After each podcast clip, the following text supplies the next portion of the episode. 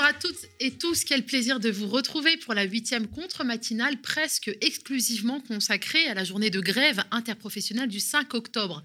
160 000 personnes ont manifesté en France contre la précarité et pourtant cette rentrée sociale a été boudée par les médias une invisibilisation sur laquelle David Guiraud, porte-parole de la France Insoumise, porte-parole jeunesse de la France Insoumise, je l'ai promu euh, ici en live, a choisi de revenir. Médias mainstream et politiques auront tout fait pour maintenir les questions sociales en dehors du débat public, mais c'était sans compter sur la rue. La rue gronde et aux médias, on entend faire entendre les voix des milliers de personnes qui ont répondu à l'appel de l'intersyndicale CGT FO FSU Solidaire, à laquelle se sont jointes les organisations étudiantes et lycéennes. Notre consoeur Lisa Lapp viendra nous raconter cette journée de mobilisation.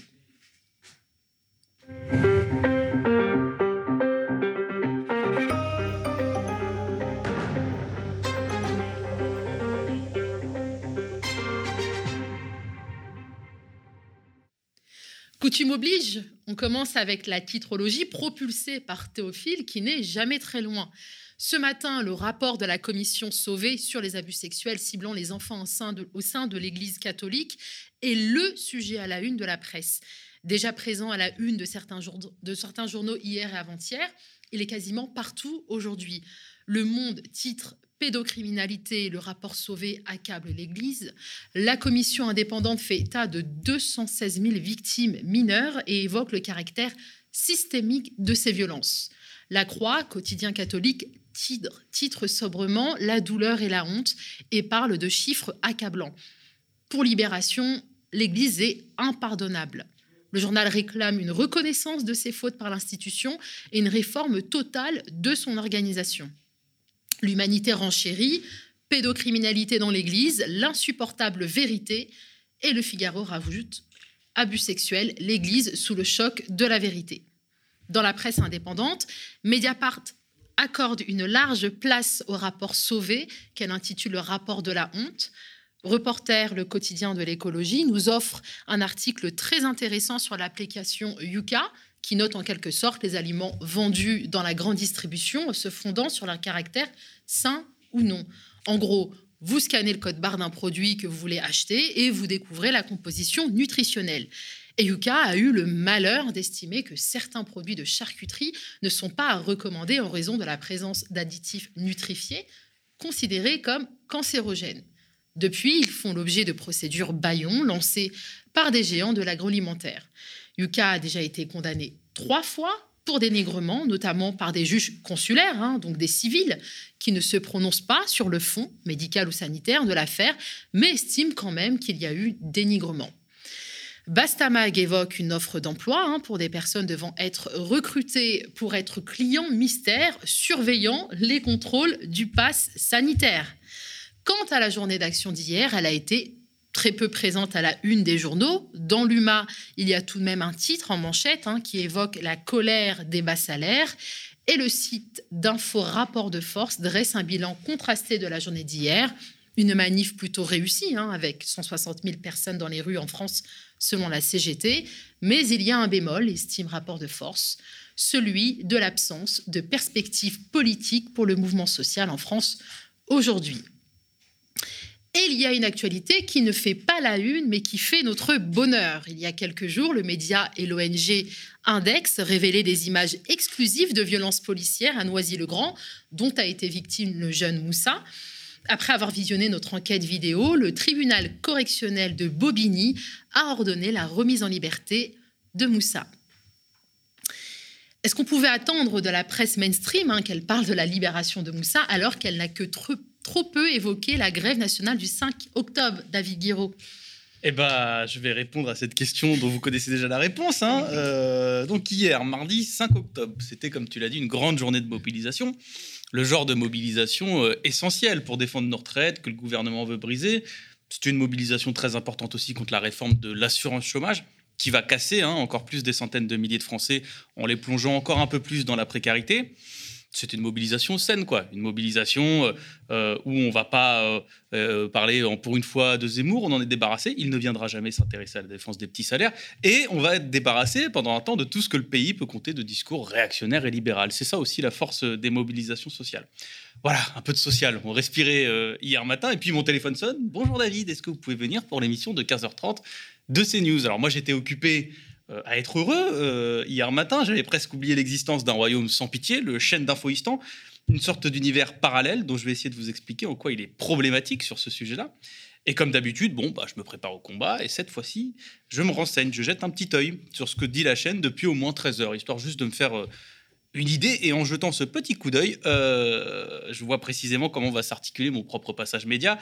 J'ai pas été déçu, sachant que je ne suis pas oracle, j'ai simplement compté euh, sur quatre heures de débat politique. Il n'y a eu absolument aucun débat proposé sur la question de la journée de mobilisation, seulement des, petites mentions lors de ce qu'on appelle les JT, les petits journaux télévisés, c'est-à-dire des petits incarts d'information d'environ cinq minutes où on passe plusieurs sujets à la suite, dont la réforme des retraites.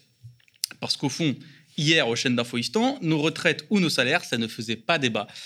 Ou plutôt même, ça ne devrait pas faire débat. Voire même, ça devrait surtout pas faire débat parce que c'est un univers fragile, il faut pas trop le secouer. Imaginez comment il serait euh, déstabilisé par l'arrivée de chômeurs qui raconteraient leur vécu, par l'éruption de travailleurs qui parleraient de leur salaire. Non, non, on les a déjà forcés à ce supplice avec les gilets jaunes et avec la grève dans les transports, donc ça fait déjà deux fois pendant le quinquennat, vous vous rendez compte? Non, non, c'est trop de souffrance. Alors, qu'est-ce qu'on fait pour pas parler d'un fait d'actualité majeur? Eh ben, non, presque. On meuble on meuble avec du vide et on crée un récit, un débat sur du vide. C'était pas l'islam hier. Mm. Euh, hier, on m'a présenté au débat, comme les deux plateaux de débat avant le mien, un sujet un peu particulier. Alors, je vous donne le sujet. Hein. Avant-hier, euh, un homme s'est fait taper à Boucau, dans les Pyrénées-Atlantiques. Voilà, il s'est fait taper. Je vous résume la scène. Il est 22h, il est au volant. Il, est au volant, il voit une voiture occupée par deux personnes passer à fond devant lui. Il leur fait signe de ralentir. Bon, deux abrutis qui sortent pour l'embrouiller, euh, qui l'agressent. Mais voilà, cet individu était policier, et il l'aura, semble-t-il, dit pendant l'embrouille. Donc le récit peut commencer. Alors moi, on me demande, euh, David Guiraud, est-ce que c'est une circonstance aggravante qu'il ait dit qu'il était policier pendant cette agression? Euh, je sais pas. Moi, je voulais parler de la réforme des retraites, qu'on veut nous faire passer à 67 ou 68 ans, alors que l'espérance de vie en bonne santé s'arrête à 62 ans. Mais il y en a d'autres, heureusement, visiblement, qui savent. Et puis, les intervenants, ils ont un avis, et s'ils en ont pas, vous en faites pas, tout est prévu. Euh, vous êtes invité à commenter l'interview face caméra d'un représentant d'Alliance Police. Et voilà, le tour est joué. On peut passer déjà 15 minutes à euh, blablater dans le vide. Alors, le plus drôle dans ce genre de séquence, c'est le jeu d'acteurs que tout le monde prend. On peut le faire même ensemble. Hein. Moi, je les vois, les invités, ça m'amuse toujours. Euh, Monsieur Guiraud, est-ce que vous condamnez Voilà. Alors, déjà, euh, tu peux redresser un peu les épaules, hein, on, fronce un peu le regard, vraiment on fronce les sourcils, on fronce le regard pour bien montrer euh, que c'est une affaire euh, très sérieuse. On peut serrer les mains comme ça et faire un petit geste comme ça, un peu taper sur la table comme ça. Oui, c'est une affaire très sérieuse. La République est en danger parce que si tu le dis pas, on risque de dire que tu es anti-flic parce que tu n'as pas commenté ce pauvre policier qui s'est fait agresser, alors même qu'au début de cette agression, personne n'était au courant du statut de policier de la victime. Mais c'est pas tout il y avait un deuxième sujet dont, il fallait parler aussi, c'est bien plus important après tout que des milliers de travailleurs en grève.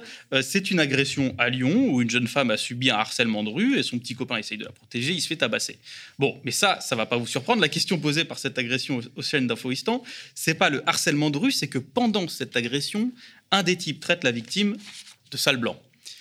À partir de là, le harcèlement de rue n'a plus aucune importance. Tant pis si les femmes passent à la trappe. C'est le sale blanc pendant cette agression qui devient le sujet du débat. Donc là, pareil, tout le monde rédit hop, comme ça, euh, pose ses mains, serré sur la table, et on repart pour un scénario digne de la comédie française. Il faut absolument mentionner le racisme anti-blanc, ne surtout pas le nier, euh, le discuter, et tant pis si c'est un concept créé par l'extrême droite, au risque de passer pour un bisounours ou alors un dangereux négationniste de l'ensauvagement de notre société dans ce grand spectacle, l'autre méthode de paralysie du débat, pour éviter qu'on puisse en sortir, c'est le chantage émotionnel. Comment, monsieur Guiraud, vous niez la souffrance de ces victimes?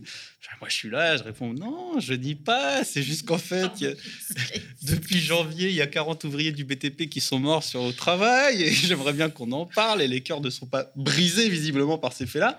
Mais il faut bien que le cirque continue. Et hier, la prestation était de qualité. Je vous propose de regarder ce spectacle vraiment époustouflant, c'est son lumière, hein. celui d'un pauvre évêque qui se retrouve à devoir commenter ses faits divers. Encore en parler des policiers. Bah, piquez ça, que quelque part, on en parle Ouais. trop. C'est quand même Bah, merveilleux. il va nous faire la transition, mais j'aimerais quand même, puisqu'on on a eu euh, euh, la chance de conserver sur ce plateau Monseigneur Valentin, l'homme d'église que vous êtes, quel regard il porte sur, euh, sur cette société euh, viol- enfin, où les rapports se tendent, de plus en plus violents c'est quelque chose qui... comment dire, euh, qui vous touche. C'est quelque chose que vous essayez aussi euh, de soulever lors de vos euh, rencontres avec, avec vos fidèles. Enfin, comment vous avez, quel regard vous portez en tant que citoyen? Bien sûr que ça nous touche comme homme d'église et comme citoyen, vous Ouais. avez raison de le dire. Comme homme d'église et comme citoyen. Alors là, c'est la magie du direct. Tout est magnifique dans cet extrait. D'abord, la pauvre journaliste qui se dit qu'on on est parti loin, on est parti très très loin dans l'absurde. Ça se voit. hein. Il y a un gros moment de flottement euh, dans sa question. Elle-même, elle y croit pas trop. Elle commence à parler. Elle se dit. Merde, dans quoi je suis en train de me lancer Et le pauvre monseigneur Valentin, qu'on a fait venir sur CNews pour parler de pédocriminalité dans l'église, donc le sujet bien dur, bien lourd pour lui, mais qui se retrouve à devoir commenter deux faits divers qui n'ont rien à voir avec ce qu'il a préparé et rien à voir entre eux. Euh, sa réaction me plie de rire personnellement. Le pauvre, il sait pas quoi dire, forcément. Il, il savait pas qu'on allait en parler. Et comment lui en vouloir? Alors, bon, bah, qu'est-ce qu'il fait? Il répète la question de la journaliste qui lui dit en tant que euh, euh, homme d'église et citoyen, bah, le pauvre, il a bah oui, en tant qu'homme d'église et citoyen, nous vivons vraiment dans une société. Il marche sur des œufs. Bon, je le comprends. Il a déjà une affaire de viol dans l'église sur le dos. Il n'a pas très envie de se rajouter des problèmes. Le pauvre monseigneur Valentin, qui, pour l'anecdote, hein, la programmation lui a demandé de rester alors qu'il devait partir après le sujet sur la pédocriminalité dans l'église. Pourquoi? Pour faire la plante verte, parce qu'il y avait un invité qui était en retard. Donc, il a dû rester. Et en plus, maintenant, il se retrouve à commenter. Et puis nous, les invités, hein, ça, vous ne le voyez pas euh, à l'écran, mais on est tous là. On fait des grands yeux ronds pendant que l'évêque parle, parce qu'on sait tous qu'on va rien avoir à répondre à notre pauvre évêque. On va, se, com- on va se contenter de lui dire la chose la plus banale de l'univers pour pas qu'il ressorte de l'émission avec un deuxième euh, scandale sur le dos. On est là, on le regarde, c'est, on l'encourage, parce que c'est pas devenu notre mascotte, euh, le Monseigneur Valentin. Il finira peut-être chroniqueur à CNews d'abord. Mais peut-être, nous, on est entre requins des plateaux, tu sais, donc on sait très bien les risques qu'on prend, on sait très bien, on connaît bien les coups bas, les dangers. Mais lui, on a envie que le- notre petit nouveau, il s'en sorte pour pas se faire massacrer 20 minutes après sur Twitter. Bon, voilà, tout ça, c'est un peu le spectacle. Euh, alors, c'est à chaque fois, je me dis, mais pourquoi j'y vais? Eh ben, peut-être parce que. Pendant cette séquence-là, moi, bah, j'ai essayé tant bien que mal de dire, mais attendez, il y avait une manif aujourd'hui. Et pendant 30 minutes, on s'est un peu régalé quand même. Il y a toujours moyen de s'amuser. On n'est pas interdit d'en parler sur les plateaux. Justement, au contraire, si ça peut faire un peu d'audience de discuter d'autres choses, ça peut euh, aussi aller à ces news. Donc, c'est une des raisons pour laquelle j'y suis allé. Comme on dit, on disrupte hein, dans, le, dans le monde du, du- du macronisme. Euh, et puis, ça donne quelques éléments intéressants. Un socialiste, par exemple, qui arrive et qui me donne raison. Alors, moi, des socialistes, j'en attendais plus rien. Mais celui-là, il dit oh, peut-être que David Kiro, il n'a pas totalement tort. Et donc, on redonne aussi, quand on fait ça, un peu de visibilité, mais aussi un peu de dignité aux travailleurs qui s'étaient mis en grève, qui ont perdu une journée de salaire, qui se mobilisent, qui prennent des risques dans leur travail, parce que c'est aussi ça, une mobilisation sociale. Et puis, on redonne, bah, comme je l'ai dit, un peu de dignité. Et c'est aussi l'enjeu de cette contre-matinale aussi, de, de parler de ça en attendant qu'on puisse remplacer le chaîne d'info instant. Exactement, merci David Guéraud. Peut-être avant que Lisa euh, Lapp nous rejoigne, quel, quel bilan toi tu fais de cette, euh, de, cette, de cette mobilisation? On voit que c'est assez nuancé. Certains considèrent que ce mouvement-là n'a pas autant été euh, suivi que, que- qu'on, qu'on l'aurait souhaité. Bah, c'est toujours un peu le, le même bilan qu'on fait euh, sur les mobilisations sociales de ces dernières années. C'est qu'effectivement, quand, quand on parle de, de, de débouchés politiques à tout ça, de quelles sont les perspectives, c'est toujours compliqué. Moi, après, c'est difficile hein, d'être une centrale syndicale. Moi, je ne veux pas mettre la faute sur les stratégies des organisations tout le temps. Mais euh, moi, ce que je vois, c'est qu'il y a beaucoup de mobilisations où bah, les gens y vont. Euh, Ils y vont parce qu'ils croient en cette cause-là, ils croient qu'il faut riposter contre l'assurance chômage. Mais euh, face au rouleau compresseur à la fois d'un gouvernement qui a toutes les clés des institutions pour avancer librement et des médias qui parlent très peu de ces sujets-là, bah, on se sent euh, démuni. Et quand on se sent démuni, il y a le risque de démobilisation. Voilà, moi, je, je, le vois, je vois ce risque. Et je trouve que, euh, bon, malgré tout, il faut quand même euh, le faire, même si c'est vrai, on ne sait pas trop où on va, quelle est la stratégie, comment elle est annoncée. Je ne sais pas, par exemple, là, bon, après, ce n'est pas, pas sur cette mobilisation que je me suis le plus penché ces derniers jours, mais euh, qu'est-ce qu'on va faire, quoi? Voilà, qu'est-ce qu'on va faire? Par exemple, au moment de la réforme euh, du ferroviaire, il y avait une stratégie, il y avait la grève perlée. on pouvait en penser ce qu'on voulait, on pouvait en discuter, ce que fallait le faire ou pas, mais en tout cas, il y avait cette stratégie-là qui était mise sur la table et les gens savaient à quoi s'attendre. Les travailleurs et les travailleuses en grève, ils savaient quel était euh, l'objet de la stratégie à discuter, qu'est-ce qu'il fallait faire sur les piquets de grève, etc. Là, c'est vrai qu'on a un peu plus de mal à voir. On a marqué le coup, voilà, on montre qu'il y a une opposition, mais c'est encore, euh, je pense, un peu faible par rapport aux, enjeux, notamment sur la question de la réforme de l'assurance chômage, qui malgré tout euh, passe. Mais bon, ça, les, manifestations, euh, y compris de, secteurs proches de Pôle emploi ou de chômeurs ou autres, euh, de toute façon, c'est vrai que ça fait longtemps qu'on les écoute euh, pas beaucoup, hein, quand même. Hein. Je veux dire, vu que c'est des chômeurs, tout le monde s'en fout. et ça, bon, bah, je pense qu'il reste que la mobilisation, malgré tout, malgré ses défauts, pour se faire entendre, parce que c'est pas avec un gentil sourire que les travailleurs se font entendre. Hein. C'est sûr, les jeunes dans la misère, les vieux dans la galère de cette société-là, on n'en veut pas. Vous avez forcément entendu cette chanson, hein, si vous avez marché le 5 octobre, c'était hier, et la rue s'est mobilisée contre les mesures antisociales du gouvernement avec en tête des protestations la réforme de l'assurance chômage. Nous étions hier dans le cortège parisien pour sonder euh, les politiques participant à la marche. On regarde.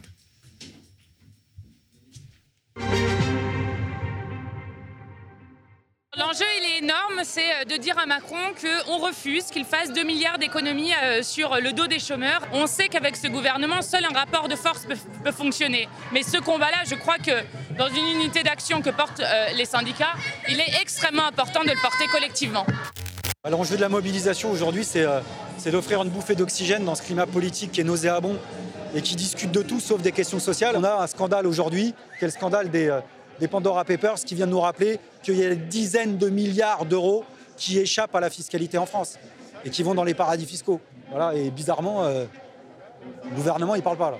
On n'entend plus personne. Ils étaient là matin, midi et soir à, nous commenter euh, les allocations rentrées. Et puis là, bizarrement, il n'y a plus personne. Voilà, donc comme quoi la répartition des richesses, ça reste un combat toujours d'actualité. C'est une journée où il y a un peu de monde. Après, on est toujours euh, en demande d'un vrai plan de bataille parce qu'il y a beaucoup, beaucoup d'attaques aujourd'hui. Euh, et c'est nécessaire en fait de commencer à avoir un plan de bataille réel par rapport à tout ce qu'est en train de nous promettre le gouvernement, que ce soit la mise en place de l'assurance chômage, que ce soit les volontés de réformer la retraite. on vient de passer une crise sanitaire, on est encore un peu dedans, mais euh, on peut reconnaître quand même que la situation n'est pas la même qu'il y a un an, dans laquelle il y a eu énormément de chômage, d'emploi, de précarité. Et, le moins que l'on puisse dire, c'est qu'il n'y a pas eu de plan de bataille en fait à la hauteur. Pourtant, on a dit, on a applaudi le personnel hospitalier, on a applaudi ces, agents des transports, ces euh, manutentionnaires, ces gens de la grande distribution qui ont été en première ligne et pour qui le salaire en fait n'a jamais augmenté. Il n'y a pas une virgule. Et moi je dis plutôt que d'attendre les crises à répétition, plutôt que d'attendre le chômage de masse, plutôt que d'attendre les licenciements, plutôt que d'attendre une nouvelle euh, pandémie en fait dans, les prochaines années, plutôt que d'attendre la crise climatique, c'est maintenant que ça se passe, c'est dans la rue et il va falloir batailler euh, frontalement face à tout ça. On a quand même plusieurs réformes euh, très dures qui se profilent. Évidemment, la réforme du chômage qui est déjà en, place, mais euh, vient juste après la réforme des retraites. Et euh, surtout, ce qui n'a pas encore fait beaucoup de vagues, mais c'est le projet de loi de finances qui prévoit une diminution des dépenses publiques de 3, de 3 points de PIB. Et en fait, c'est énorme. Donc, qu'est-ce qu'ils vont mettre sous ces 3 points de PIB On va voir, mais là, oui, il y, a une alerte à avoir. Ouais c'est un des sujets hein, de remettre ces, préoccupations-là à l'agenda politique parce que en fait là il y a quand même une grande partie de la France qui est en train de décrocher et on a absolument besoin de les avoir et de les, garder dans la société. Or euh, on a l'impression qu'ils comptent plus quoi, qu'on se qu'on s'écharpe sur des prénoms et la nature des prénoms, alors qu'en fait, il y a des gens qui crèvent là et qui sont euh, sur le point de vraiment décrocher. Donc, euh, moi, en tous les cas, je suis là pour eux. Voilà. Bah, moi, ce que je crois, c'est que celles et ceux qui sont là, à l'image de, beaucoup d'autres dans le pays, les questions sociales, elles ne les ont pas quittées pendant toute cette période et elles ne vont pas les quitter dans, dans les mois à venir. Ce que je regrette évidemment, c'est que les questions qui sont portées ici euh, sur la réforme de l'assurance chômage, sur les retraites, sur les bas salaires, euh, sur euh, les coûts de l'électricité qui augmentent, toutes ces choses-là, elles font partie des préoccupations du quotidien et elles sont rarement aujourd'hui dans l'espace politico-médiatique traitées à la hauteur de ce qu'elles devraient être. Donc évidemment, il faut qu'ensemble, on trouve toutes les formes et toutes les expressions, toutes les actions qui vont permettre que ces questions irriguent le débat politique, la chose publique dans les mois à venir. C'était la rentrée sociale hier, Lisa, et tu étais dans la manifestation parisienne. C'est ça. En fait, entre les réformes assurance chômage, euh, retraite, les questions de salaire, d'emploi, de jeunesse, la rentrée sociale, c'était bel et bien euh, dans la rue hier, à l'appel de l'intersyndicale CGT, euh, FO, Solidaire, FSU, et aussi les organisations de jeunesse, UNEF, UNL, FIDL, MNL. La manifestation, elle avait vraiment un mot d'ordre, c'était lutter contre la précarité. Et le parcours a changé, a été changé à la dernière minute. Hein. C'est ça. En fait, le parcours initial, il devait partir de République jusqu'à la Concorde, euh, en passant par Place Vendôme, donc près des ministères. Et c'est ça qui a dérangé en fait la, préfecture de police, qui a refusé à, la fin le parcours en fait. Et c'était pourtant un trajet déjà utilisé. C'est pour ça en fait que les syndicats ils dénonçaient une, entrave à la liberté de manifester. Euh, et du coup, euh, la manifestation elle est partie de République et on est arrivé à Chaussée d'Antin Et aujourd'hui, enfin hier, on a décompté environ 80 125 400 manifestants selon euh, le ministère de l'Intérieur, mais selon la CGT, 160 000 manifestants. Ouais, pratiquement le double pour la CGT. Les syndicats comptent occuper la rue toute l'année? En fait, l'idée. L'idée, c'est d'imposer un rapport de force euh, et d'imposer aussi des idées, comme David parlait. Euh, j'ai croisé d'ailleurs Philippe Martinez de la CGT, hein, qui, revendique un SMIC et surtout des minima euh, pour les travailleurs de seconde ligne à 2000 euros bruts par mois.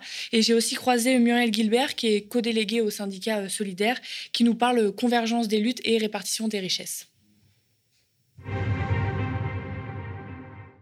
Il faut augmenter les salaires la principale composante du pouvoir d'achat, c'est le salaire. Et donc, euh, il y a une mesure essentielle, c'est l'augmentation du salaire minimum. Euh, dans les proportions, euh, c'est pas une aide du gouvernement, c'est un calcul automatique par rapport à l'inflation. Donc, il faut que le SMIC augmente beaucoup plus de ça. Et par voie de conséquence, il faut que dans les branches, les branches professionnelles, les minima augmentent automatiquement parce que vous le savez certainement, on peut augmenter le SMIC tant qu'il n'y a pas de négociation dans les branches. Eh bien, les salariés touchent ne bénéficient pas de cette augmentation. Et donc, au lieu de, faire semblant de sermonner le patronat euh, des branches, les nombreuses branches qui sont, euh, dont les minima démarrent en dessous du SMIC, eh bien, il faut euh, une loi, une règle d'automaticité. Et puis, évidemment, après, dans les branches, eh ben, quand le plancher augmente, eh bien, il faut que le plafond augmente aussi et donc tous les étages doivent augmenter pour reconnaître les qualifications. 2000 euros, c'est vraiment ce qu'il faut minimum pour pouvoir euh, vivre dignement, payer euh, ses, charges immobilières, euh, à nourrir sa famille et puis avoir un petit peu d'amusement dans la vie, aller au cinéma et, d'autres choses de ce genre. Donc oui, la CGT revendique, ça fait, ça fait 20% d'augmentation. On ne peut pas attendre les élections présidentielles et l'élection d'un nouveau président pour régler la question des salaires. Donc il y a besoin que ça soit dans le paysage, mais pour que les solutions et les mesures soient prises maintenant. On ne va pas entendre encore six mois euh, pour augmenter les salaires euh, dans les branches. C'est ça qu'on dit. Les questions d'emploi, nous, on a des propositions. Euh, par exemple, la chapelle d'Arblay, dont je parle souvent, une papeterie qui est fermée depuis deux ans, c'est 300 emplois tout de suite. Qu'est-ce qu'on attend pour la réouvrir? Alors qu'on donne des milliards aux entreprises du CAC 40. On a prêté des milliards, on a donné des milliards. Là, il faut quelques millions. Voilà, nous, on a des propositions concrètes. Évidemment, les élections, c'est important, mais il y a des mesures qu'on doit prendre, qu'il faut prendre aujourd'hui. Pour nous, c'était très important de revenir dans la rue, en intersyndicale, euh, après cette période qui n'est pas tout à fait finie de crise sanitaire et de confinement. On pense que ce sont les questions d'emploi, de salaire, de services publics qui sont à remettre en fait en premier plan. Et c'est surtout faire entendre justement euh, l'ensemble des salariés euh, dans la rue sur ces questions-là, parce qu'on voit bien que le débat médiatique, euh, il est beaucoup squatté par les questions présidentielles et malheureusement pas sur les sujets sociétés de fond et sur euh, ce pourquoi en fait euh, je pense l'ensemble de la population est inquiète et c'est une question aussi par rapport à ce qui se passe sur le, le scandale de Pandora Papers de c'est quoi que la société dans laquelle on vit et c'est quelle répartition des richesses on veut imposer. Donc pour l'imposer, il faut un rapport de force, donc il faut être dans la rue euh, le plus nombreux possible. On va aussi voir euh, dans quelle mesure on peut lier euh, ces questions sociales avec l'intersyndicale et aussi les mouvements écologistes, féministes, etc., qui se mobilisent aussi toute l'année. Donc ça, c'est pour Solidaire, c'est un élément important. On pense que c'est à la fois euh, mettre les salariés, euh, les travailleurs, les travailleuses dans la rue, mais au-delà, c'est aussi répondre aux attentes de la société. Et euh, autant sur le féminisme que l'antiracisme, que sur l'écologie, on pense qu'il y a des cartes à jouer et, et des urgences aussi auxquelles il faut répondre. Et ça se fera avec un rapport de force aussi dans la rue. Donc on vient d'entendre Muriel Gilbert, co-déléguée à Solidaire. Tu as aussi croisé des travailleurs et des travailleuses, Lisa. C'est ça, j'ai rencontré Fatima. Fatima, elle travaille à Bergams, donc c'est une usine de sandwich euh, dans le 91. Euh, elle y travaille depuis 25 ans. Euh, elle et ses camarades, ils sont en grève maintenant aujourd'hui depuis 23 jours parce qu'en fait, ils luttent contre la baisse des salaires. Il y en a qui ont perdu jusqu'à 500 euros de salaire et aussi contre la dégradation de leurs conditions de travail. On a un accord qui est passé avec la direction pour un baisse de salaire pardon, les maladies. Par suite, qu'on a reçu l'État, il paye 161 000 euros des aides, plus euh, le travail qu'on fait par mois. Par exemple, on fait, on était à 35 heures, on trouve avec 37 euh, heures. Après 37 heures, on trouve avec 42 euh, heures par, par semaine, qu'on est payé chômage partiel, qu'on est payé en base de salaire. Et j'étais à 25 ans, je trouve mon contrat il est à zéro. J'étais niveau 3, échelon 2, profession qualité. Vous avez perdu combien de salaire? J'ai perdu 500 euh, euros de salaire. En travaillant le dimanche, le samedi, pour voir 1200. Voilà, donc là, en fait, euh, Fatima, elle raconte être repartie à zéro euh, au niveau de son contrat à cause d'une maladie. Et c'est, c'est ce qu'elle a dénoncé, en fait, hier aussi. Donc, elle a perdu 500 euros de salaire par mois, même en travaillant les samedis, les dimanches et 40 euh, heures par semaine. 500 euros par mois. Une autre entreprise en difficulté, c'est PPG à Baison dans le 95. C'est ça. En fait, cette entreprise, c'est un fabricant de mastic pour l'aéronautique et l'automobile. Euh, PPG a, été racheté en 2015 euh, par euh, donc l'entreprise PPG, mais avant c'était Hutchinson. et cinq ans plus tard, donc l'entreprise a annoncé un PSE, donc plan de sauvegarde de l'emploi. Et pourquoi ça? En fait, l'entreprise, elle délocalise euh, en Espagne et en Angleterre. Euh, et c'est la totalité des salariés qui sont licenciés. Donc, en fait, ça représente 208 personnes. Et d'ailleurs, j'ai rencontré euh, Laurent et Catherine qui font partie du lot. Alors, alors c'est pas du tout un licenciement économique, puisque notre entreprise est parfaitement rentable. Ils ont décidé de gagner plus d'argent et délocaliser. Par contre, je vais l'enlever. Par contre, ils gardent toutes les formules, les brevets, nos clients qui sont parfaitement rentables et ils délocalisent. Et du coup, les 208 salariés euh, sont dehors. Voilà, fermeture de cycle. On a eu l'annonce euh, de ça euh, le 1er octobre 2020. Bah, on a décidé de se battre. Donc là, on est dans la lutte. Hein. Ça fait un an et quelques jours qu'on, qui nous ont annoncé les licenciements. Et du coup, on a décidé de se battre. Ils ont déjà eu deux refus d'homologation. Et là, on attend un troisième résultat de la DRITS en espérant pour nous qu'ils aient un troisième refus d'homologation. Donc le combat, on ne le lâche pas et on est là justement aujourd'hui pour ça, pour les licenciements, pour la, la réforme de l'assurance chômage. Et donc leur inquiétude est liée à la réforme de l'assurance chômage, c'est bien ça? Aussi en fait, parce que la situation de PPG, euh, ça reflète bien ce qui se passe en ce moment en France, avec beaucoup d'industries qui licencient, voire euh, qui ferment. Hein. Et euh, donc après, quand ça ferme, bah, c'est le chômage. Et donc une telle réforme en ce moment, avec autant d'entreprises qui ferment, c'est forcément pas compris. Et ici est dénoncé donc un, gouvernement qui est totalement hors des réalités en fait. PSE en France et la plupart ne euh, sont pas forcément justifiés, ou du moins un tiers plutôt sont pas justifiés parce que c'est des entreprises rentables. Donc plus largement, on se bat aussi contre ça. Arrêtons ces licenciements.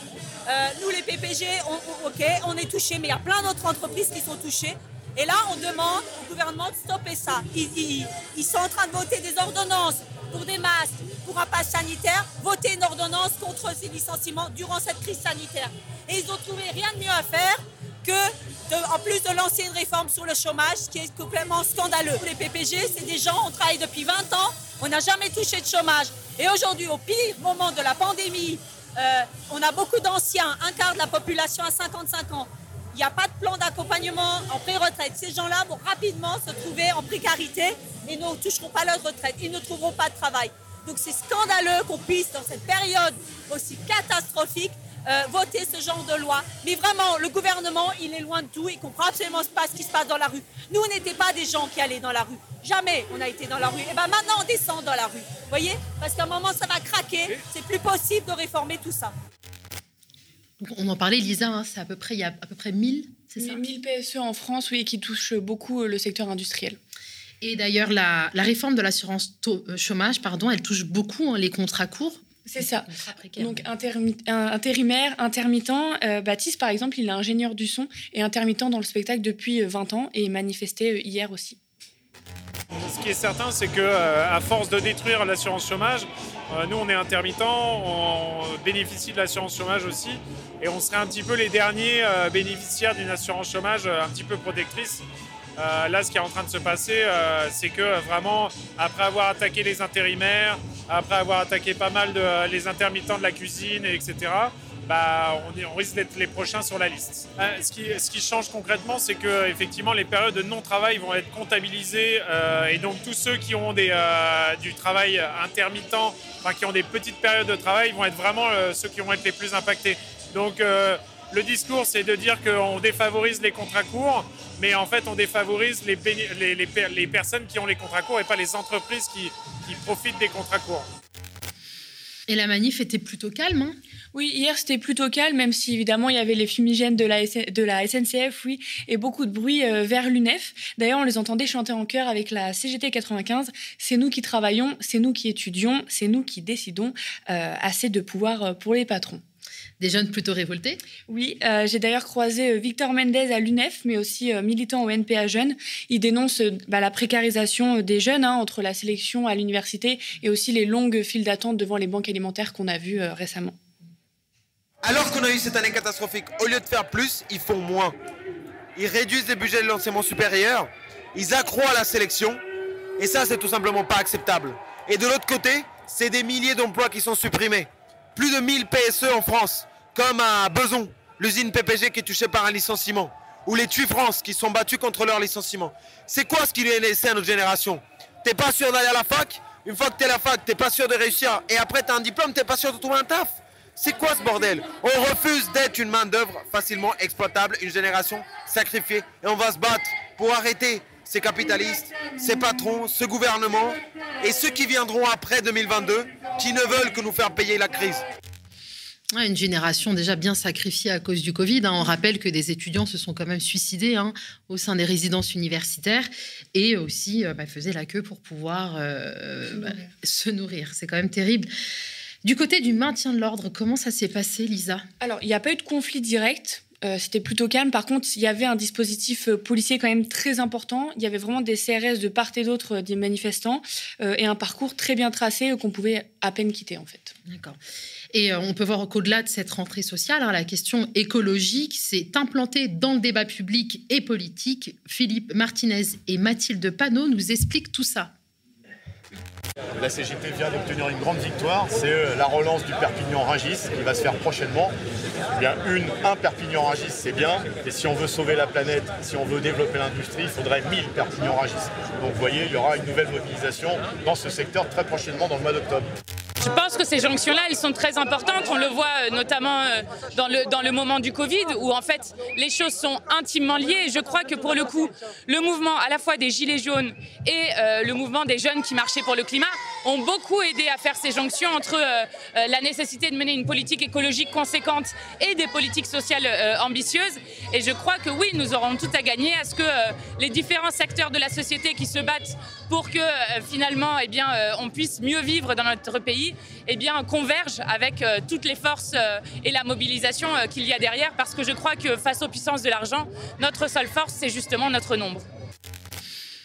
Merci Lisa de nous avoir fait vivre cette manifestation, puisque comme le rappelait David Guiraud et comme tu l'as aussi bien dit, euh, faible couverture médiatique sur cette journée de mobilisation euh, nationale. Donc une nouvelle raison, hein, s'il en fallait une, de soutenir euh, le média, hein, puisqu'on se fait le relais hein, de ces luttes que l'on cherche complètement à invisibiliser, aussi bien du côté des médias et des politiques. Enfin, on connaît les connivences historiques entre ces deux Pouvoir, euh, eh bien, vous pouvez toujours nous soutenir, hein, euh, même si la cagnotte de la, matinale n'est plus en ligne. Il y a toujours cette cagnotte, en tout cas celle qui soutient euh, le média hein, dans l'ensemble. Donc, soutenez tous les programmes hein, qui s'intéressent à des questions dont on parle très peu, une fois de plus, dans les médias mainstream, trop occupés effectivement à recevoir des non-candidats à l'élection présidentielle ou à parler des questions identitaires.